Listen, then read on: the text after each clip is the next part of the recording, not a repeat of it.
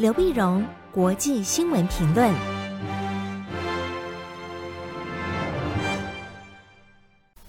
各位听众朋友，大家好，我是台北东吴大学政治系教授刘碧荣，今天为您回顾上礼拜重要的国际新闻呢。第一个，我们先看智利的总统大选。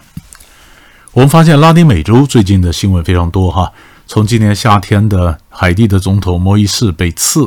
那么到和尼加拉瓜的总统选举，洪都拉斯的总统选举，然后到这次到智利，那智利总统选举特别值得我们关注的就是，因为智利是拉丁美洲是非常富裕的国家，可是贫富差距也非常严重啊。在二零一九年十月份的时候呢，甚至因为说你说公车的票价上涨，就引爆很多年轻人呐上街头抗议。他们当时也抗议的包括呃公车票啦，包括学费啦太贵啊等等，最后变成整个全国性的大的一个暴动。暴动逼的那么智利总统站出来说：“哎呀，希望能够妥协，让我们进行修宪，能缓和智利的情势，让智利能够变得更为有正义或更为公平啊。”所以长久以来，智利的整个政政治呢，或者经济形势非常的闷，它都是所谓的新自由主义。啊，新自由主义呢，呃，就是一个就希望政府减少干预嘛，啊，经济上的新自由主义。那几个政党呢，永远就是呃中间偏左的，中间偏右啊，在那边斗。但是对整个大的这个社会结构呢，很多年轻人觉得并没有足够的社会正义。所以从那个时候开始，慢慢的左派的或者这个势力就开始起来。所以这次选举呢，选出来就是左派的博瑞克，左派的博国会议员博瑞克呢，打败了极右派的候选人的卡斯特，那么当选了总统，将在三月份就职。博瑞克呢，重点是他只有三十五岁啊，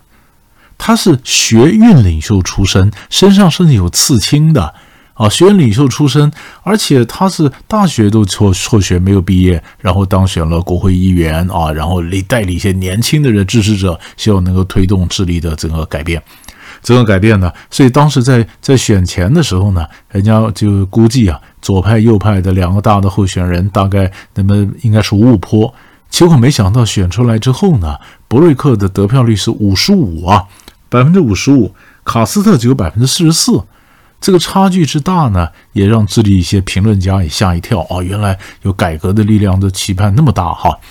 那博瑞克呢，他在竞选的时候想出来的各种政纲啊，那包括你要跟调高这个企业了大富豪的税啊，要能够扩大社会安全网啊，甚至包括呃这个环保的问题啦，包括两女这个少数民族的问题啊，两性平权了，所以他提出来的这些问题呢。嗯，其实都非常的赶得上时代，所以智利一些评论家讲，这是二十一世纪的年轻左派的一个政治人物啊，跟过去的呃旧的这种左派呢完全不一样啊。他们提的议题也比较新啊，改革的冲劲也比较大。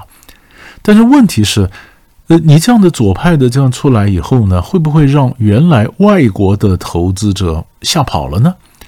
对不对？所以现在他要做什么？他如果就职的话，第一个，他首先要把还没有修宪修完的最后一里要能够修完呢啊。然后第二呢，你希望能够稍微温和一点，让那个呃，让很多这个外国的投资者不要被吓跑。然后第三呢，你将有这么大的一些改革的计划要推动，可是这个国会里面呢，其实是非常分裂的，所以势必要做某种程度的妥协。那所以也有些呃追随他的博瑞克旁边的一些人就说，哎，他是有非常左派理想，但是他也有呃很会谈判，他也会妥协。但也有人说，你既然会谈判会妥协，你就得往中间去靠。可你往中间靠，原来跟你一起打天下的其他的左派的政党，他们会不会觉得你背弃了嗯左派的原来的初衷呢？啊，他会不会离你而去呢？所以就看年轻的总统上来，他能够推动多少政策，他能够带动智利做多大幅度的改变，而这个改变势必将在拉丁美洲影响到其他国家的一些政治风向，啊，所以这么年轻的一个一个总统上来，然后呢，呃，新自由主义的一个时代结束，那左派会带来一个什么样的一个新的新的这个空气、新的氛围啊，呃，或新的前途，这是我们观察的脉络。第二个新闻呢，也同样发生在礼拜天。我们看美国，十二月十九号的时候呢，礼拜天，美国西维吉尼亚州选出来的联邦参议员曼钦呢，在电视上 Fox News 接受访问的时候呢，福斯电视台接受访问的时候呢，投下一个震撼弹。他说他不会支持拜登总统的一个社会安全网架构的整个预算。啊，这个东西出来以后，白宫这边就炸锅了。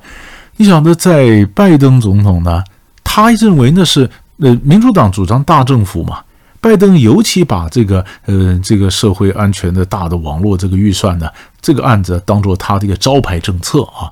这个在疫情之后呢，希望用大的这个钱撒下来，希望能够重建美国的中产阶级啊。那么让他把美国的，就是把美国的经济把它重新再建回来，而且建得更好啊。这叫 build back better 啊。那把它变建回来，建得更好。建好，但是问题是，这个政策里面包山包海啊，到了全国普遍性的学前的教育的补助啊，包括这个呃呃这种健保啊，包括这气候啊，非常多，非常多。那这个政策呢，虽然原来拜登讲的更具有雄心万丈啊，但是因为党内有不同意见，已经不断修不断修，最后要提出来的是一点七五兆。一点七五兆，但问题是，美国民主党内部是分成两派，一派是非常左的，他觉得做的还不够；那一派呢，就是曼青这样，他是觉得说，你是花钱花太多，债留子孙呢。啊而且你晓得，一点七五兆撒下来，会不会变成一个呃一个钱坑啊，或造成一个通货膨胀呢？啊，而且成本太高，你要过去征税呀，企业征税啊，这个都太大的一个工程啊。为什么不把它拆分掉？为什么一下有那么大的一个项目整个丢下来？所以曼青是表示反对。可是，如果案子在参议院里面要通过的话呢，对拜登总统来讲，民主党的参议员跟共和党刚好是五十五十。所以要通过呢，民主党一票都不能跑，一票都不能跑。偏偏礼拜天的时候，曼青参议员说：“我这票会跑。”那不是不是傻眼了吗？所以白宫就说：“在过去这段时间，我不是跟你谈判吗？那你不是提出很多要求，我们也通过你的电话，我也按照你的意思来改了。那我以为你承诺会支持的呀。”那曼青就像我如果支持的话，我跟我西维吉尼亚州这些选民很难交代啊。因为他说，你政府的这个立法里面呢，你的方案里面很多是嗯包山包海的这些方案，但是为了让总数看起来少一点呢，你是每一个都是暂时性的补助，暂时性的补助，所以补助很多，但都暂时性的，它不会有效果。为什么不挑一几个重点长时间的补助呢？可你晓得，这个案子如果通过的话，要通过这里面每一个项目补助后面可能都代表一个政治势力。那这样的这个彼此妥协之后，你放掉哪一个都很难交代啊，那怎么办呢？所以现在美国参议员和白宫呢就想说，他还有一个办法，要不然真的是把它拆了，拆了，也许把环保的和气候变迁的这些这些法案呢，赶快先让通过啊，那别的看怎么再再重新包装，重新再提，那这又要谈判。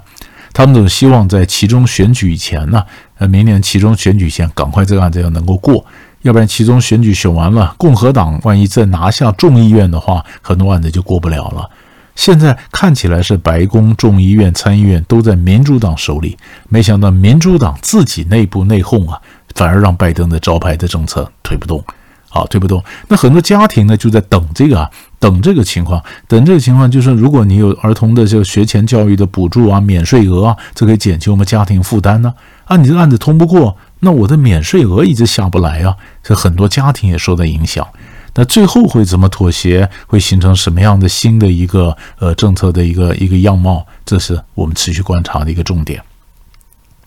最后新闻呢，我们看俄罗斯跟西方的关系。上个礼拜五的时候呢，十二月十七号，那么俄罗斯呢，那么提出了呃两个文件，要跟西方呢要进行谈判。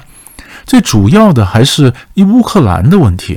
那乌克兰的那西方都觉得，呃，俄罗斯是不是在乌克兰边界驻军那么多？那么就想说，你是不是随时准备挥军西进啊？一月份入侵乌克兰呢？啊，所以大家总是经过各种外交妥协，希望跟呃这个俄罗斯能够谈判，希望能够降低那么乌克兰情势的紧张。俄罗斯呢，事实上透过很多场合呢，其实都表达他真正的关切。它真正关键就是你们西方的北大西洋公约组织啊，你不断往东扩张，那你你真的其实俄罗斯画的红线就是乌克兰不能被你拉进去啊，乔治亚或者俄国人叫格鲁吉亚，格鲁吉亚不能被你拉进去啊。那这两个都是我们周边的国家，你一把拉到北约，那你不是直接就把威胁把部队就开到我家门口了吗？啊。第二呢，俄罗斯也表示，在这种那个呃，就东欧的这一部分啊，甚至是南高加索这一部分呢，这里几个地方距俄罗斯很近，你西方的，尤其北约的这个部队呢，不能在这边长期驻军，因为这威胁到我的安全啊。那在过去呢，类似这样的问题都是大国之间的默契，我们大家就讲好了，然后行为、行事在行动时候，大家互相的默契，自我克制。但是现在情势好像美国跟俄罗斯之间的互信没有了，你说互信没有了，这默契就没有了。所以俄罗斯说不行，那咱们必须签一个约啊，签一个条约，签个条约呢，那把这个我刚刚讲的东西都把它列出来啊。所以俄罗斯就提了两个文件，两个文件呢，那么呃就包括我们刚一个是九个条款，一个八个条款，谈到北约的东扩啦、驻军呢，希望跟美国啦或跟北约来谈这个事儿。可是问题是我们讲过，在外交上很多都是默契，而西方国家呢也心知肚明。虽然乌克兰的表示他要加入北大西洋公约组织，其实没那么容易啊！你真的要加入呢，包括你的部队了、军事预算了等等，其实还有好长一段路要走。所以西方国家呢，表面上说支持乌克兰呢，呃，什么加入北约，其实也不会那么快兑现。你俄罗斯不提出来，大家也就一个默契似的，就就过去了。可是你要凭行中文字的话呢，北大西洋公约组织说，这我们就没办法答应了，因为乌克兰呢、格鲁吉亚呢或者乔治亚呢，他们是主权国家呀，他们主权国家，他们要加入什么组织，俄罗斯怎么可以有否决权呢？你怎么可以说 no 呢？那我们北约怎么可能跟你签个约，然后说我们不会东扩，不会扩张他们？那不是限制了这两个主权国家的外交权利吗？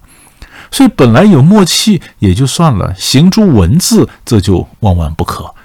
可是俄罗斯的意思说，我跟你没有，我跟你没有互信呢，那怎么会有默契呢？好，那现在这个两个文件在上个礼拜五提出来了，北约已经说他不谈，美国这边传出来消息就是美国还会提出来一个美国版的一个对案，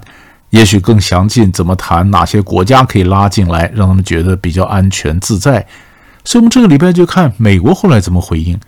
但不管会不会回应，当大家准备要谈的时候呢，其实战争的迫切的这个危机啊，其实已经就已经缓和了不少。所以，应该来讲，明年一月应该不会看到俄罗斯挥军西进入侵乌克兰的情势。但是，最终是什么方式来解决，我们还看他们各自的一个外交的互动。所以，大概上礼拜呢，三大块的新闻就为您整理到这里。我们下礼拜再见。